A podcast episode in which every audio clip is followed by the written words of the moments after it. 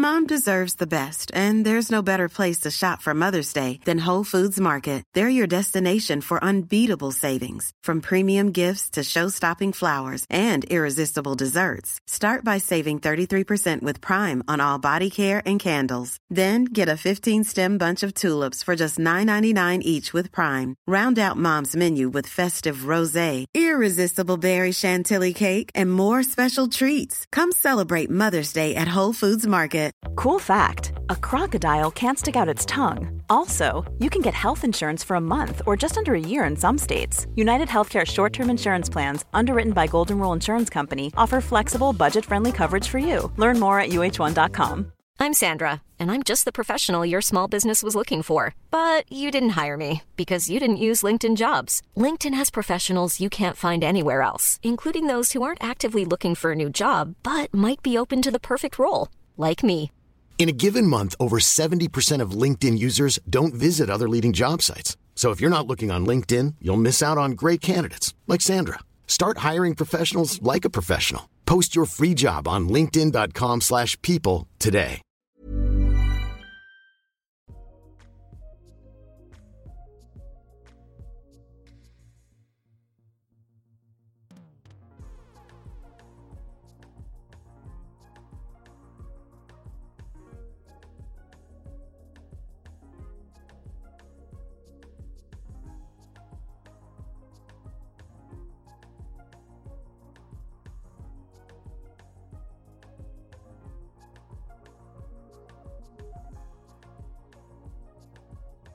Bonjour à tous. J'ai envie aujourd'hui d'adresser un sujet qui nous concerne généralement quand même un peu tous, qui est les regrets ou et les remords. Les regrets, c'est quand on pense que notre situation présente pourrait être meilleure ou plus heureuse si on avait fait différemment dans le passé. Ce qui crée les regrets, c'est quand on croit être responsable d'une décision qui a mené à un résultat que l'on n'espérait pas. Je vais donc vous décrire les différents types de regrets avec des exemples personnels pour que vous puissiez vous identifier, vous projeter et aussi voir si vous avez vécu ça. Et nous verrons ensuite comment faire pour ne plus en avoir. Il y a les regrets basés sur ce qu'on appelle la fondation, c'est-à-dire les bases de la vie. Par exemple, on regrette de ne pas avoir mis assez de côté, de ne pas avoir pris soin de sa santé, de ne pas avoir étudié à l'école. Ce sont des regrets qui qu'on a fait des choix qui ne permettent pas d'avoir une stabilité dans la vie. C'est un peu comme la cigale et la fourmi, quoi. On a trop profité, mais on a oublié de penser au futur. En général, ces regrets, ils commencent par si seulement j'avais trois petits points. Donc, par exemple, si on n'a pas opté pour une filiale euh, scientifique et qu'on regrette ensuite, ou littéraire, etc. Donc voilà, c'est les premiers regrets, ce sont les regrets qui sont basés sur la fondation de notre vie, vraiment les, très grandes directions qu'on a données à notre vie. Ensuite, il y a les regrets basés sur l'audace. Là, par exemple, vous aviez un crush, euh, il était trop beau, elle était trop belle, mais vous avez eu trop peur de lui demander un date, un rendez-vous, ou bien, par exemple, vous avez eu peur de commencer un business, et vous allez regretter de ne pas avoir saisi l'opportunité. Dans ces cas-là, c'est plutôt des regrets qui commencent par si seulement j'avais tenté ma chance. Je vous donne un exemple. En 2008, j'étais à Londres et je cherchais un stage aux États-Unis. J'ai été prise pour un stage au cinéma à Los Angeles, mais au dernier moment, j'ai paniqué, le fameux auto-sabotage, hein, bien sûr, et j'ai refusé. J'ai pas eu le courage parce que ça voulait dire partir seule dans une ville inconnue, euh, recommencer tout à zéro, et du coup, je n'ai pas osé. J'ai regretté jusqu'à ce que je puisse repartir vivre aux États-Unis, c'est-à-dire il n'y a pas très longtemps. Si seulement j'avais eu l'audace de partir à ce moment-là. Ensuite, il y a les regrets qui sont basés sur la morale. Donc euh, là, c'est vraiment le côté, ok, j'ai mal agi, j'ai pas agi de façon éthique ou en tout cas pas aligné avec mes valeurs, et donc euh, la morale est remise en jeu et on regrette. Ça commence souvent par si seulement j'avais agi de la bonne manière. Par exemple, quand on s'enlise dans un mensonge, quand on trompe, quand on frappe son partenaire ou son enfant, quand on insulte son patron, le problème avec ces regrets-là, basés sur la morale, c'est que c'est ceux qui restent le plus longtemps. Un jour, par exemple, au début de notre relation, j'étais jeune, pour info, j'ai fouillé dans le téléphone de mon partenaire au début de notre relation, bien qu'il m'ait prévenu qu'il ne supportait pas ça. Et tout le temps que j'ai pris pour lui avouer, je me suis sentie mais tellement honteuse et hyper mal. Si seulement j'avais résisté à l'envie de fouiller, je n'aurais pas altéré sa confiance et je n'aurais pas eu à la regagner de nouveau. On a tous parfois des regrets basés sur la morale, parce qu'on a tous fait des erreurs. Des erreurs de jugement, des erreurs d'action, de réflexion, des choix qui ont été ce qu'on peut qualifier d'erreurs, qui ne sont pas alignés avec nous-mêmes. Et c'est ce profond désalignement qui nous fait du mal, justement. Enfin, nous avons les regrets qui sont basés sur la connexion avec les autres. C'est souvent des relations existantes, des amitiés, des amours, mais souvent des amitiés qui s'estompent avec le temps. C'est une perte de contact. Si seulement j'avais gardé contact. La connexion, ça génère les regrets les plus inconfortables parce qu'en fait, on avait une amitié ou en tout cas euh, une bonne entente avec quelqu'un qu'on a perdu.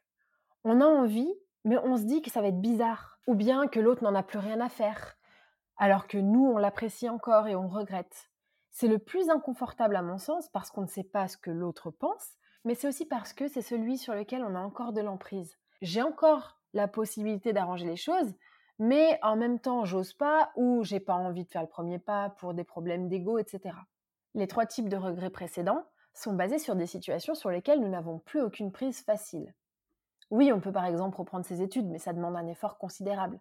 On ne peut pas revenir en arrière sur l'opportunité qu'on n'a pas saisie, elle s'en est allée. On ne peut pas non plus revenir en arrière sur un agissement. On peut réparer, mais on ne peut pas effacer. Alors que les connexions, à moins que la personne soit décédée évidemment, on a encore la possibilité de le faire. Et ça, ça va nous embarquer dans cette dissonance cognitive très désagréable. Si je vous donne un exemple concret, j'ai une amie d'enfance euh, qui ne me donne plus du tout de nouvelles, et du coup, par conséquent, au bout d'un moment, à force d'essayer, bah, j'ai arrêté aussi. Je regrette de ne pas lui avoir dit que j'aurais aimé qu'elle prenne davantage de nouvelles, juste simplement l'exprimer. Et ces quatre types de regrets prennent généralement une place importante dans nos vies, jusqu'à ce qu'on décide de les transcender et de s'en servir, et on va voir par la suite comment. Alors après, bien sûr, il y a des regrets beaucoup plus légers. Hein. Il y a des choses qu'on regrette, c'est super léger et pas très important. Euh, par exemple, on n'a pas pris le bon chemin ou on s'est engagé sur le périphérique alors qu'on savait qu'il y avait des bouchons. Voilà, c'est des regrets qui ont une très courte durée de vie, dont on ne se souvient absolument plus quelques mois après. Ensuite, il y a aussi les remords, qui sont eux basés sur l'inaction. Il y a deux types de remords, je dirais, qui sont quand même assez similaires, mais le premier, c'est le fait de ne pas avoir parlé, c'est-à-dire de ne pas avoir dit quelque chose à quelqu'un, de ne pas avoir osé, je sais pas moi, rembarrer quelqu'un, de ne pas avoir avoué quelque chose aussi. On peut par exemple avoir le remords de ne pas avoir osé dire non à quelqu'un ou de ne pas avoir défendu cette femme dans la rue qui se faisait hurler dessus par son conjoint, ou bien de ne pas avoir répondu si ou ça. Je ne sais pas si ça vous le fait, mais parfois, pendant une situation agaçante, les mots ne viennent pas, et après, quand la scène est terminée, que l'autre n'est plus là, ça y est, les mots affluent et on commence la liste interminable des et si et des j'aurais dû. J'aurais dû dire ça quand elle m'a dit ça. J'aurais dû répondre ça quand il m'a dit ça c'est un remords de ne pas avoir osé dire. Ensuite, il y a le remords de ne pas avoir osé faire ou de ne pas avoir fait. Ne pas avoir accepté une mutation, ne pas avoir dénoncé quelqu'un, ne pas avoir repoussé quelqu'un. Par exemple, ne pas avoir suivi le conseil de quelqu'un d'aller consulter un médecin pour finalement se rendre compte quelques temps plus tard que le problème s'est un petit peu aggravé. Beaucoup de gens procrastinent sur leur santé et quand ils y vont, quand ils vont consulter, c'est trop tard. Donc, en mettant des mots sur les regrets, on les libère, un peu comme la honte finalement. Quand on en parle, on les rend concrets et ils disparaissent.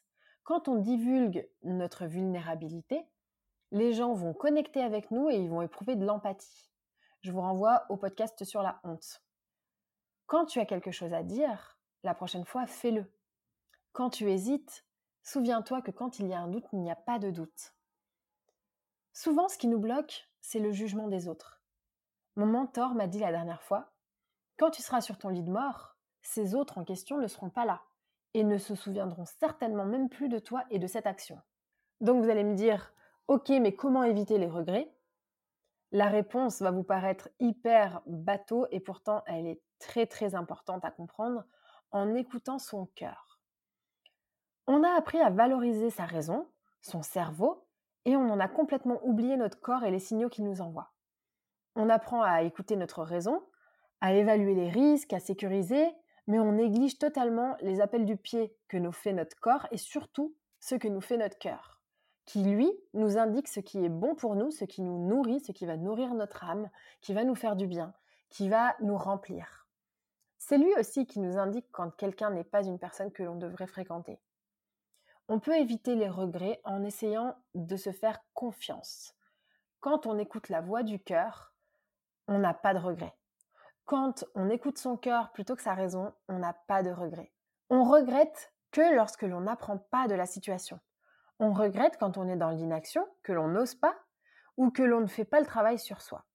Une fois que vous avez fait votre travail sur vous-même, d'introspection et de compréhension, alors vous allez reprendre le pouvoir sur votre vie et justement de nouveau écouter votre cœur et prendre les bonnes décisions. Quand on a des regrets, on passe par plusieurs étapes, un peu comme le deuil. Le deuil et ses étapes, je vous en ferai un podcast si ça vous intéresse, c'est la colère, la tristesse et ensuite la nostalgie. Pour les regrets, c'est le déni, du genre oh, Mon Dieu, j'ai pas fait ça, j'espère que je vais me réveiller. Confusion Mais comment j'ai pu faire ça? Ça va pas ou quoi? Punition Franchement, je me mettrais des tartes, je suis trop nulle, etc., etc. Et le pire de tous, la dernière étape, l'obsession, qui fait qu'on va prendre les trois premiers, qu'on va les placer gentiment dans un cercle vicieux et que ça va recommencer et qu'on va finir par se saboter. Et avant de vous laisser, j'aimerais vous dire que quand on comprend ce que l'on regrette le plus, on comprend ce qui a le plus de valeur pour nous. Et ça renvoie à mon podcast sur les 5 regrets des personnes en fin de vie. Chaque regret révèle quelque chose de fondamental à propos de ce dont on a besoin. On a besoin de stabilité, on a besoin de grandir et d'apprendre, on a besoin de faire les bonnes choses et on a besoin de connexion. On veut de l'amour. Quand on regrette d'avoir trahi la confiance de quelqu'un, on réalise à quel point on a envie d'être aimé par cette personne et d'avoir cette personne dans notre vie. Avoir des regrets, c'est un super signal pour réfléchir et se réaligner. Qu'est-ce que ça m'apprend à propos de moi-même et de mes agissements? À propos de mes valeurs Le but, c'est pas de se critiquer, c'est simplement de se regarder avec compassion et de se dire Ok, j'ai fait ça ou je n'ai pas fait ça. Je ne me sentais pas de le faire. Je me sens pas bien aujourd'hui parce que je l'ai fait ou pas fait. Mais je sais désormais, si la situation se reproduisait, qu'est-ce que je ferais? Les regrets pointent le chemin vers une vie épanouie. Une vie où l'on fait des choses, où l'on saisit des opportunités où on agit bien et où on connecte avec ceux qui comptent pour nous. Vos regrets donnent une direction. Est-ce que je dois appeler ou pas? Vous avez la réponse. Appelez. Pensez à moi quand vous appellerez cette personne. Et dernièrement, je me suis fait cette réflexion. On a vraiment besoin de connexion et je vous jure, quand je vois autour de moi les personnes plus âgées euh, qui sont forcément plus seules aussi, plus isolées, ils ont tellement besoin d'être entourés. En vieillissant, on perd ces connexions. Soit parce que la mort, soit parce que la maladie, mais on perd nos connexions si on ne les entretient pas et si on ne les développe pas tout au long de la vie. On a besoin d'entretenir un cercle, de le faire grandir, on a besoin de cultiver des connexions, et on a besoin aussi de mettre sa fierté de côté parfois, et de reconnaître que la personne nous manque, même si elle ne nous donne pas de nouvelles, parce que certains n'ont pas cette chance. Quand la personne est décédée, c'est trop tard, et ça peut arriver demain.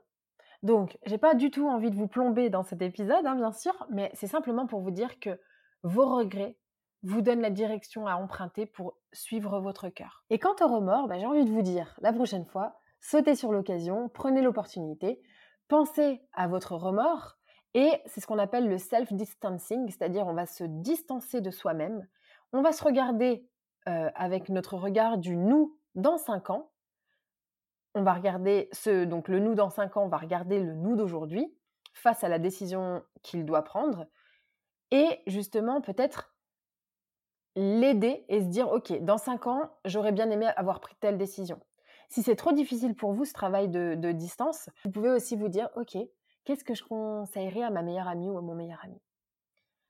Voici donc pour terminer quelques réflexions que je voulais vous proposer par rapport au regret le regret est un choix et il est évitable si on accepte de réfléchir différemment.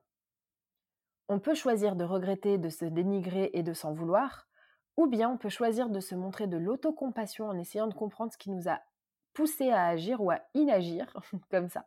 Vos regrets sont des outils pour réfléchir, Une vérité qui est très libératrice, c'est le fait que le regret est universel. Hein. Les humains, au global, sur cette terre, ont des regrets. Et c'est aussi ce qui nous lie entre nous.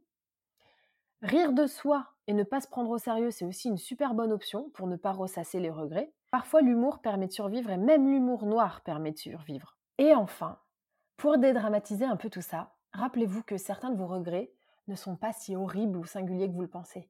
Dédramatiser, ça va vous rendre la vie un peu plus douce. Se dire, ok, bon, je regrette ça. Qu'est-ce que ça m'apprend sur moi? Qu'est-ce que j'ai envie d'avoir? Comment je ferai différemment la prochaine fois? Est-ce que ça m'appartient? Et ça donne beaucoup d'introspection. On a tous de l'ego, on a tous des comportements adaptés à notre société. Observons-nous avec sincérité. Le but, c'est de vivre une vie et de faire des choix plus harmonieux pour une vie plus alignée. Enfin, je pense qu'on doit aimer les choses imparfaites que l'on crée, parce qu'on sait qu'on peut mieux faire, mais c'est aussi nos pardons et c'est important de s'aimer dans son entièreté, dans notre entièreté. On ne peut pas être que lumière, on ne peut pas être que positif, on ne peut pas être que parfait. On peut aussi être imparfait, et toujours s'aimer.